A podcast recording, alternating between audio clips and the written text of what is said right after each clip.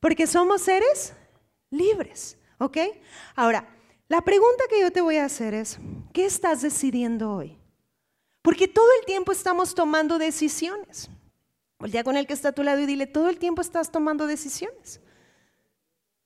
Es más, hoy que te levantaste estabas frente a tu armario y entonces decidiste qué ponerte, ¿sí o no? Y desde ahí empezaron decisiones. Por ejemplo, hubo una decisión, a lo mejor sonó el despertador ocho veces. ¿Alguien le sonó hoy ocho veces el despertador? Algunos dicen, sí, a mí. Entonces, estuvo la decisión de quedarte esos cinco minutos más, pero al final, nuestra vida, podemos resumir mucho que se resume a la toma de decisiones que hemos hecho en algún punto. ¿Estamos de acuerdo? Entonces, Dios nos hizo seres libres. Ahora, vete a Deuteronomio, por favor. Y vamos a leer en el capítulo 30. En el 30, 19 dice, fíjense, a los cielos y a la tierra llamo por testigos hoy contra vosotros, que os he puesto delante la vida y qué más, y la muerte, la bendición y la maldición. Escoge pues la vida. Dios está hablando para que vivas tú y qué más, y tu descendencia. Ahora, ¿qué quiero llevarte mucho hoy? Hay decisiones, familia, que no solo consiste en escoger un helado de fresa o un helado de chocolate sino que hay decisiones que no solo van a afectar tu vida, sino que tendrán repercusión para tus generaciones. Entonces el Padre está hablando, yo te aconsejo que escojas la vida para que vivas tú y a quién más está incluyendo. A tu descendencia, o sea, son decisiones. Por ejemplo, si yo decidiera ya no congregarme, ¿qué le estaría enseñando a Isabela? Que está bien dejar de congregarme, ¿sí o no? Eso le estaría enseñando si dejara, porque sería el modelo que ella directamente estaría aprendiendo. Entonces, ¿mi decisión la podría afectar a ella? Sí. Entonces, hay decisiones que van más allá. Ahora, entonces, en esta libertad con la que Dios nos constituyó, ¿realmente a qué nos lleva Dios? Porque Juan 15 describe que separados de Dios nada podemos hacer, entonces nos alumbra algo aunque somos seres libres, el ser humano como tal nunca fue diseñado para ser totalmente independiente, sino que fue diseñado para depender de Dios. Vemos los resultados. El día que Adán le dijo, Dios, no te necesito, voltea y ve la sociedad. ¿Sí me explico? Todo lo que hoy socialmente vemos son las consecuencias de, de Génesis 3, de que el pecado entró. Cuando el hombre le dijo, Dios, no, no te necesito en mi vida. Entonces, Libertad. Se trata básicamente en Cristo de vivir bajo este gobierno interno del Espíritu Santo en nosotros. Vamos a Corintios, por favor. Y vamos a entender esto. Fíjate lo que dice Segunda de Corintios capítulo 4.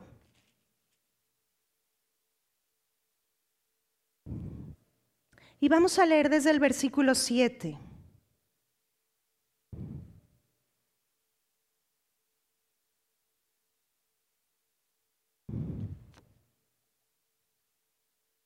Ya te dice, pero tenemos este tesoro en vasos de barro, para que la excelencia del poder sea de quién? De Dios y no de nosotros. Que estamos atribulados en todo, mas no angustiados, en apuros, mas no desesperados, perseguidos, mas no desamparados, derribados, pero no destruidos llevando en el cuerpo siempre por todas partes la muerte de Jesús, para que también la vida de Jesús se manifieste en nuestros cuerpos. Porque nosotros que vivimos siempre estamos entregados a muerte por causa de Jesús, para que también la vida de Jesús se manifieste en nuestra carne que mortal. ¿De qué está hablando Pablo? Pablo está describiendo básicamente de lo que a veces se trata la vida. ¿Cuántos de ustedes han estado en angustia algún momento? ¿Te has sentido desesperado? ¿Has sentido miedo? Entonces básicamente está describiendo la vida en la tierra. Está diciendo básicamente que la vida en la tierra, Jesús mismo dijo, habrá aflicción. En el mundo habrá aflicción, pero confía, yo he vencido al mundo. Entonces Pablo está diciendo, tenemos este tesoro en vasos de barro. ¿Qué está describiendo? La presencia del Dios omnipotente, del creador de todo del Todopoderoso está dentro de ti. Todo esto está dentro de ti. ¿Ok? Y de la misma manera que la muerte, por ejemplo, tocó las tres partes del ser, la vida de Jesús necesita tocar las tres partes del ser. Ponle algo ahí. Ahorita vamos a regresar. Y ve a Tesalonicenses, primera de Tesalonicenses capítulo 5, versículo 23.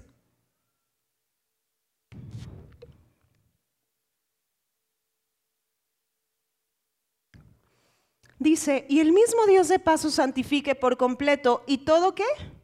Vuestro ser. Fíjate que nombra primero espíritu, ¿qué más? Alma y cuerpo. Entonces, somos espíritu, tenemos un alma y habitamos dentro de un cuerpo. Cuando Adán pecó, la muerte pasó a las tres partes del ser. Lo primero que experimentó muerte en Adán fue su espíritu. Esto implicó que el hombre ya no tenía la misma compatibilidad de naturaleza que Dios, por lo tanto ya no se podía comunicar con él. Después dice que Abraham, digo, Adán empezó a tener miedo. Entonces significa que comenzó a pensar corto, limitado. Entonces la muerte ya no solo estaba en el espíritu, también estaba en dónde? En el alma. Y 930 años después, la muerte toca el cuerpo físico de Adán y entonces muere. El mismo proceso que la muerte tuvo en el ser humano, hoy desde que tú naciste de nuevo, la vida en Jesús está tomando parte en ti. Tú volviste a nacer el día que hiciste de Jesús el Señor y Salvador de tu vida. Entonces tu espíritu está vivo. Dile al que está a tu lado, estás espiritualmente vivo. ¿Esto qué significa? Yo puedo escuchar a Dios, puedo tener una comunión con Él, porque somos compatibles, hablando en términos de naturaleza. Pero según Romanos dice que no me conforme a este siglo, sino que cambie mi manera de pensar. Entonces, en la medida en la que yo me nutro de la palabra de Dios, los pensamientos que me estorban comienzan a experimentar vida. Y entonces la vida comienza a penetrar en mi alma.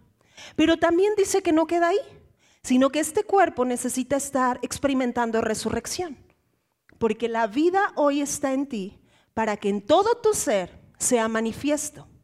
Ahora, ¿qué está hablando Pablo? Regresa allá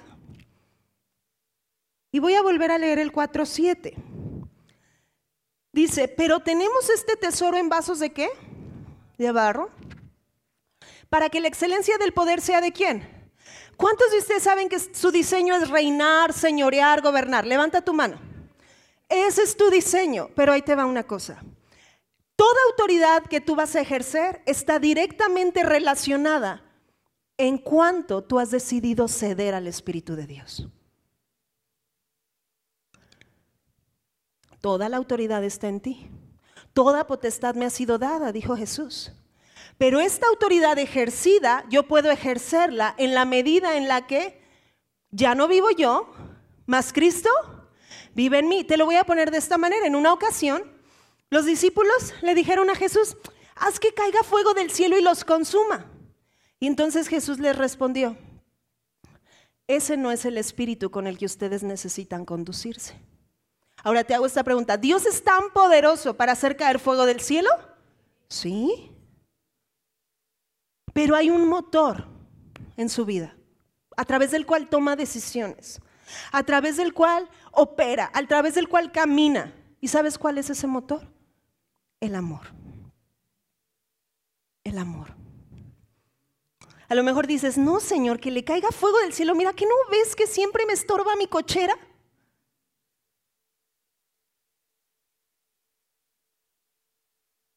Pero el motor de tu vida requiere ser el amor. Entonces, la autoridad ejercida del cielo en la tierra en tu vida está directamente relacionado a cuánto estás dispuesto a morir a ti mismo y que sea Él en ti. Porque ya no vivo yo, más Cristo vive en mí. Es lo que Pablo está diciendo aquí. Tenemos este tesoro en vasos de barro. O sea, la presencia de Dios está contenida en nosotros. Pero ¿qué vamos a hacer con esto? ¿Qué vamos a hacer? Y fíjate cómo dice en el versículo 11. Porque nosotros que vivimos, te voy a leer desde el 10. Llevando en el cuerpo siempre por todas partes la muerte de Jesús, para que también la vida de Jesús se manifieste en dónde? En nuestros cuerpos. Porque nosotros que vivimos siempre estamos entregados a muerte por causa de Jesús, para que también la vida de Jesús se manifieste en nuestra carne mortal. ¿Qué está diciendo Pablo? Está diciendo, necesito cada día ser más consciente que mi viejo yo ya murió, pero que yo resucité para una vida nueva. Entonces, en cada decisión que él estaba, él recordaba esto. Porque sí, va a haber momentos donde posiblemente hay dolor, hay tristeza, hay angustia, hay desesperanza. Pero ahí es donde tú necesitas recordar que tú ya moriste a lo que eras y volviste a nacer. Y la naturaleza que heredaste tiene tal temple que vence lo que sea y conquista cualquier cosa. Quiero mostrarte de alguien que toma decisiones tan sabias y que sus decisiones siempre han sido impulsadas por el carácter correcto. Fíjate lo que dice Hebreos.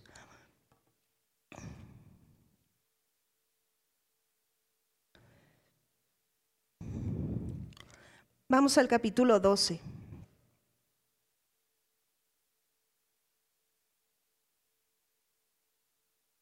Hebreos 12, 2. Dice, puestos los ojos en quién? En Jesús, el autor y consumador de la fe, el cual por el gozo puesto delante de él, sufrió la cruz, menospreciando el oprobio, y se sentó a la diestra del trono de quién? De Dios. Ahora te hago esta pregunta. ¿La cruz es un lugar cómodo? ¿Es un lugar bonito, divertido? La cruz era un instrumento de muerte, era un momento de dolor. Pero sin embargo, dice que Jesús, dice, el cual por el gozo puesto delante de él, ¿qué decidió? Sufrir la cruz. Ahora medita en esto. Una decisión que para él no era cómoda, sin embargo, tendría repercusión para toda la humanidad. Hay decisiones, familia, que a veces tenemos que tomar que no son las más cómodas, pero son necesarias. Porque cuando tú te das cuenta, cuando comienzas a caminar con una mente abundante, con una mente de legado, y te das cuenta que lo que decides no solo va a repercutirte a ti, sino que tiene impacto en tus generaciones, todo es diferente. Es diferente. Jesús ve el carácter que te muestra. Una persona que no es definida por si está cómodo o es incómodo el lugar. Te lo voy a poner así, estás estudiando tu carrera y a lo mejor no son cómodas las tareas, no es cómodo las desveladas para los exámenes. Pero si tú eres firme y decides como Jesús decide, ese momento, que posiblemente podemos traducirlo en dolor, va a dar a luz algo impresionante. No sé si me estoy explicando. Entonces, Decisiones. Hay decisiones que no son las más cómodas, pero que son importantes. Ahora, este es tu modelo. Cristo es tu modelo. Pablo decía lo siguiente, imítenme a mí como yo imito a Cristo. Tú necesitas imitar a Cristo. A mí me impacta su manera de decidir. Estaba tan entregado a lo que él iba a hacer que él mismo dijo, nadie me quita la vida, yo la doy. Porque él decidió sufrir la cruz, porque te estaba viendo a ti.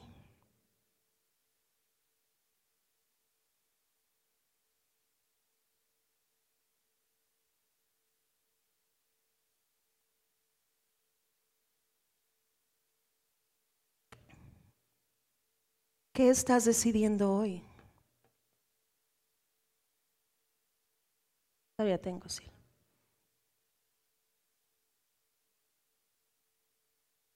Hay una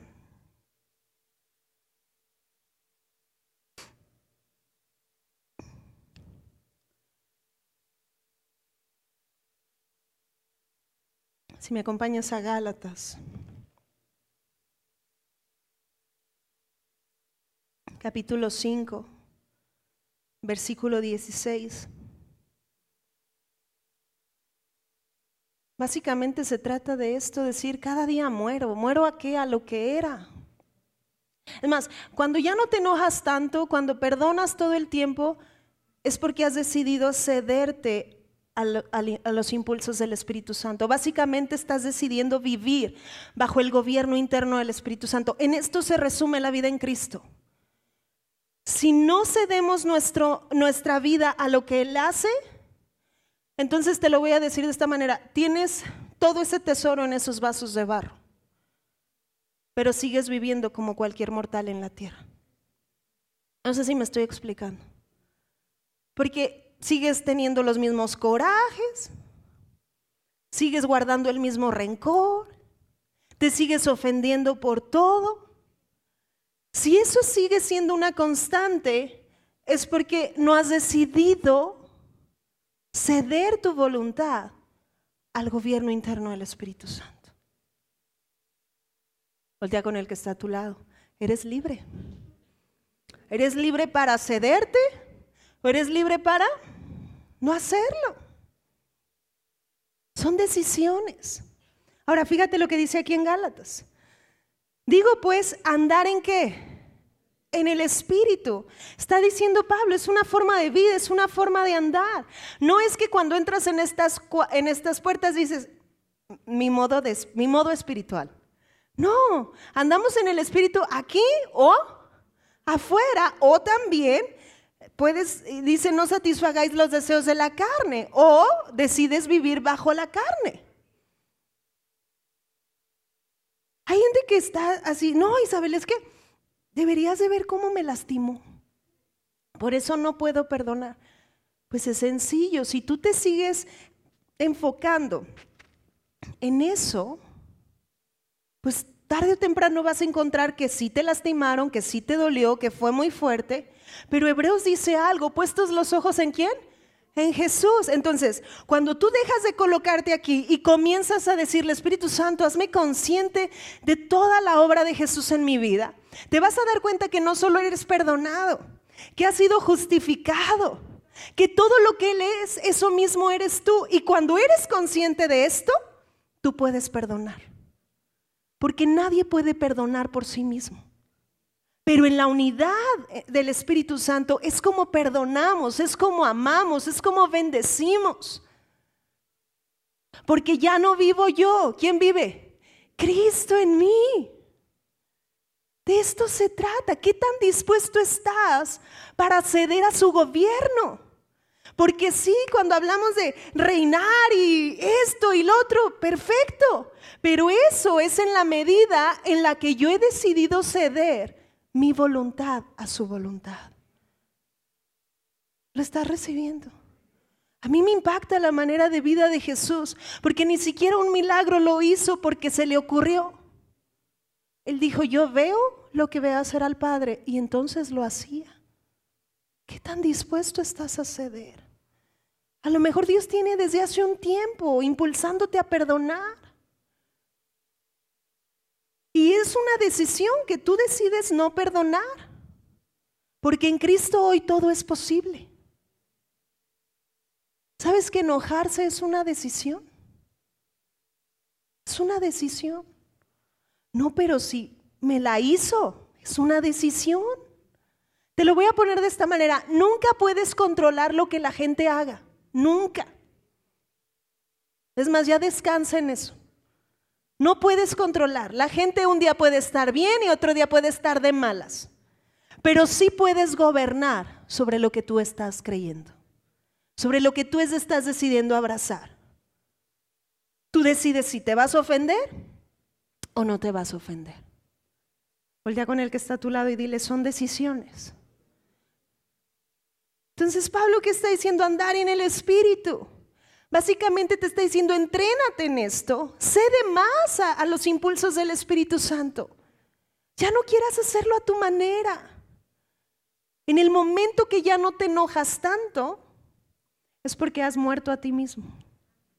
Y Él se está manifestando en ti. Por eso Pablo decía, en esta vida donde vayamos, estamos conscientes tanto de la muerte como de la vida. Porque yo morí al enojón, al tranza, al mentiroso. A ver, ayúdenme al asesino, ¿a qué más? Al perezoso, al flojo, al sangrón, ¿a qué más? Al incrédulo. ¿Tú moriste?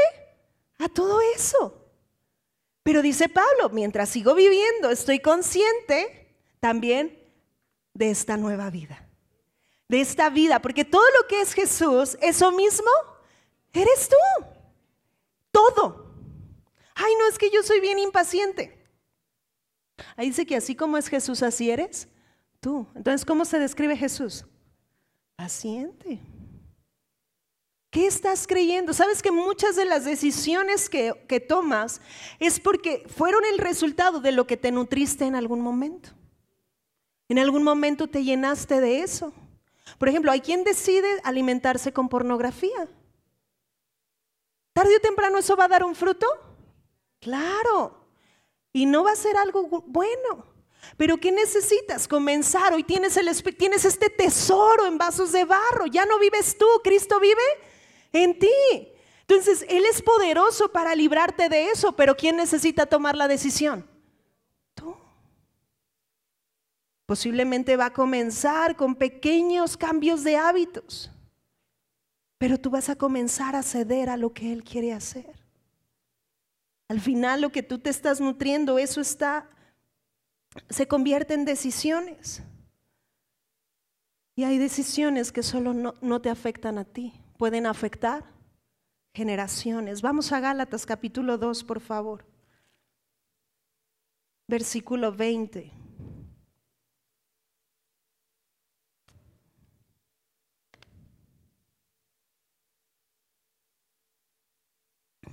Dice, con Cristo estoy juntamente crucificado.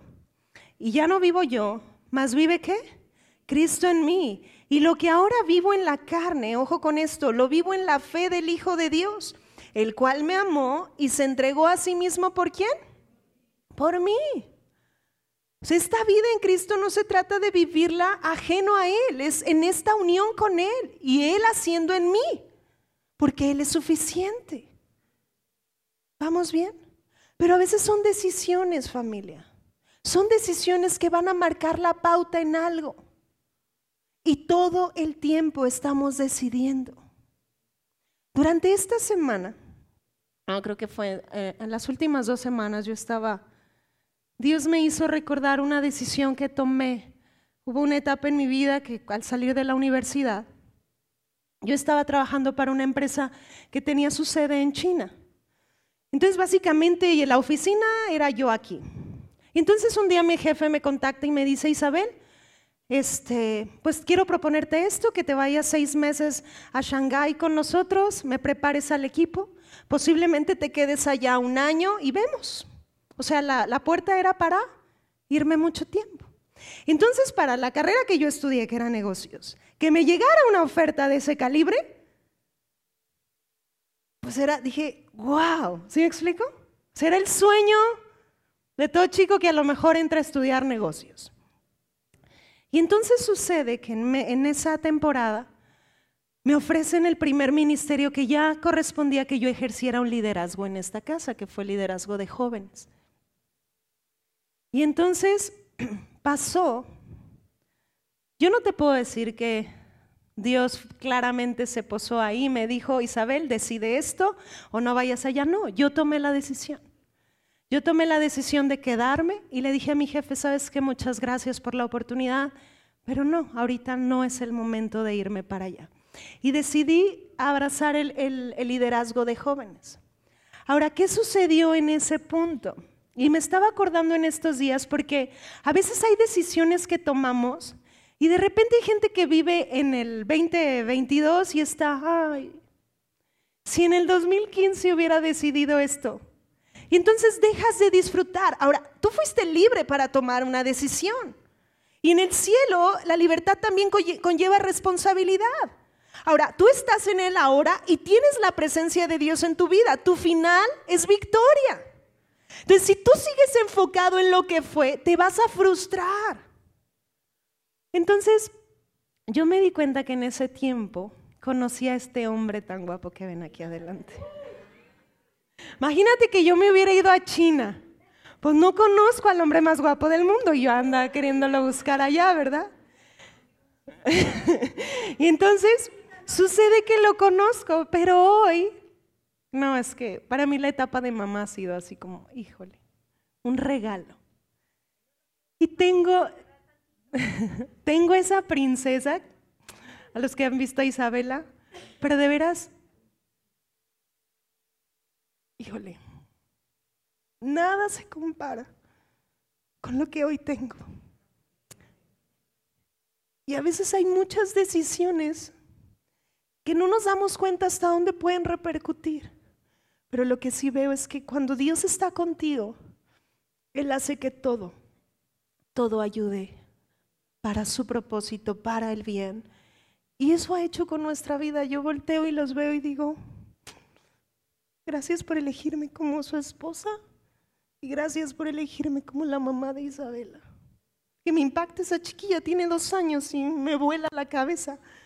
¿Sí me explico? Entonces, decisiones familia. Ahora, a veces puede ser que hay, momentos donde alguien decide mal o hemos decidido mal. ¿Cuántos han tomado malas decisiones?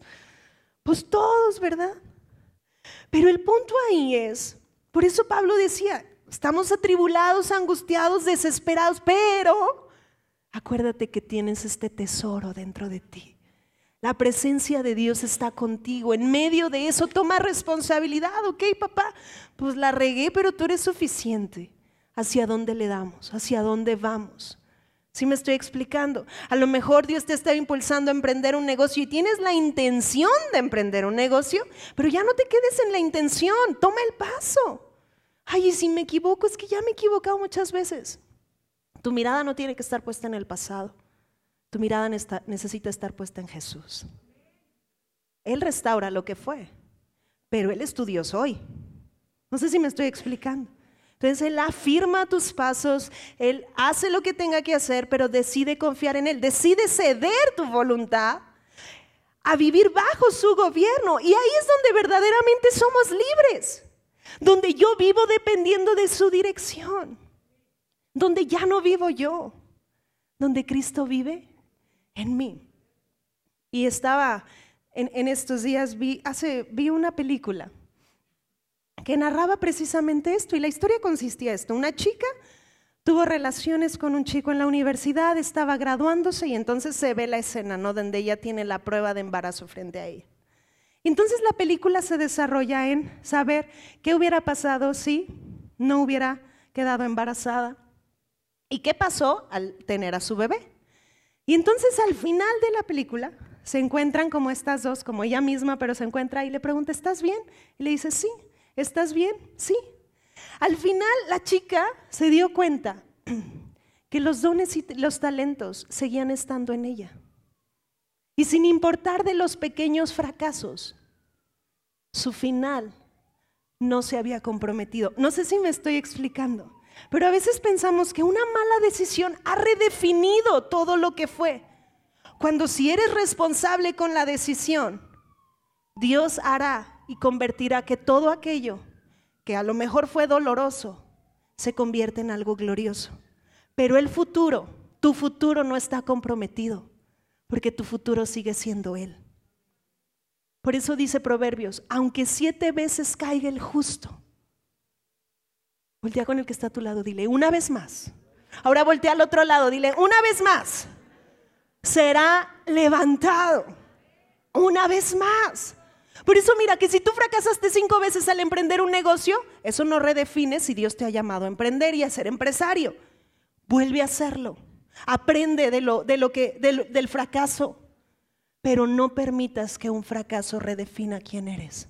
Porque quién eres se definió hace más de dos mil años en este acto de victoria glorioso, donde no solo Jesús sufrió la cruz, sino que bajó al Seol, resucitó, se sentó a la diestra del Padre y toda esta victoria está dentro de ti. Toda, toda. Ese es el Dios que tenemos.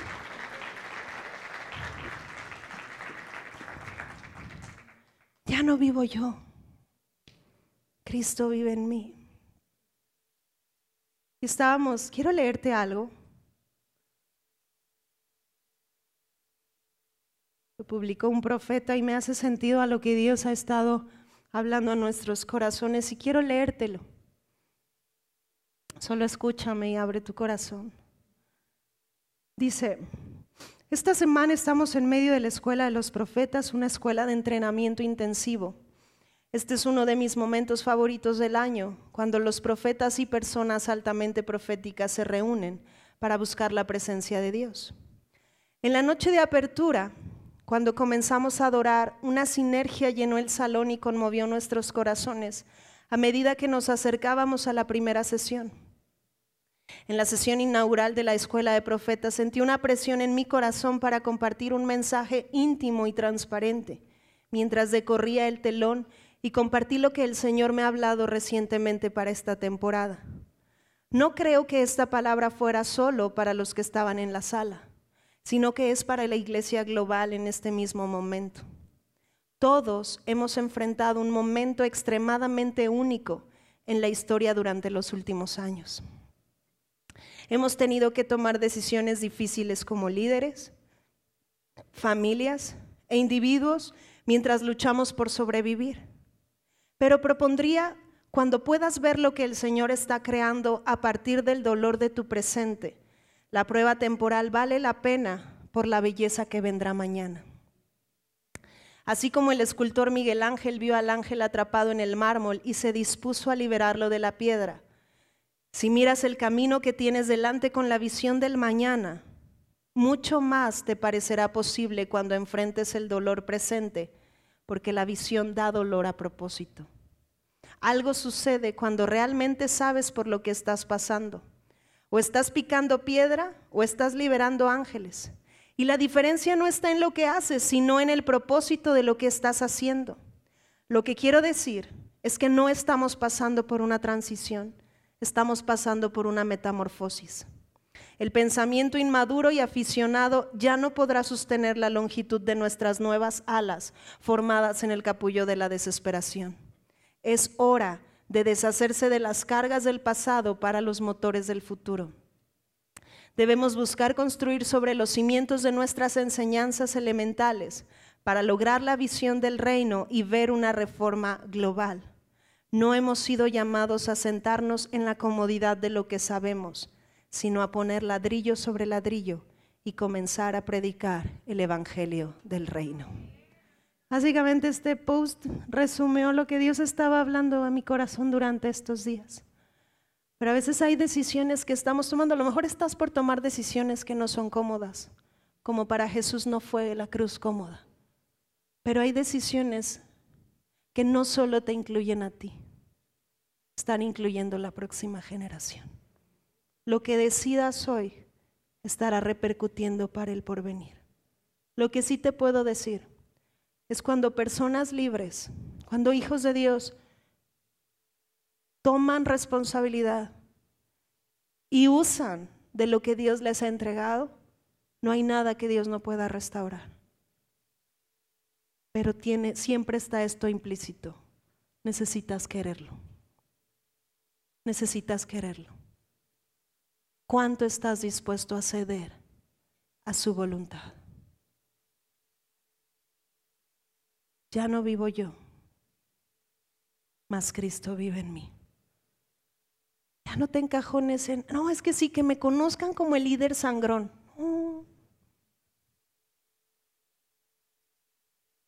¿Qué hacía Jesús? No, es que así soy, que así me quieran. Tú volviste a nacer, no sé con quién te estás identificando.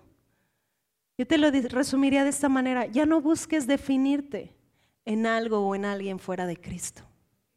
No busques tu definición en nadie que no sea Él. Porque así como Él es, así eres tú. Amén. Familia, la vida en la tierra, aunque tenga sus momentos dolorosos, se trata de manifestar lo que ya somos en Él. Y que todo este tesoro que está contenido en ti sea una expresión de gloria para todos los que te conocen, para todo lo que posees y para todo aquel que pueda tener un contacto contigo. Porque ya no vives tú, Cristo vive en ti. Cierra tus ojos un momento y medita en lo que acabas de escuchar.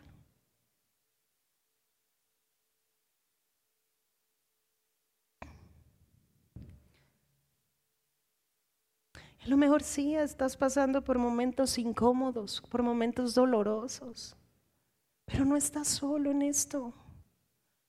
Dios está contigo. Papá, oramos por cada una de estas personas. Gracias por esta hermosa familia de fe y gracia. Espíritu Santo,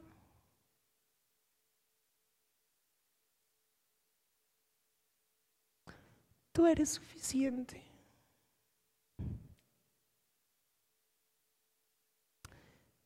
tú estás convencido de esto, dile, ya no quiero hacerlo a mi manera. Dile ahí en tu lugar, dile, ya no quiero hacerlo a mi manera. Dile, me cedo a ti.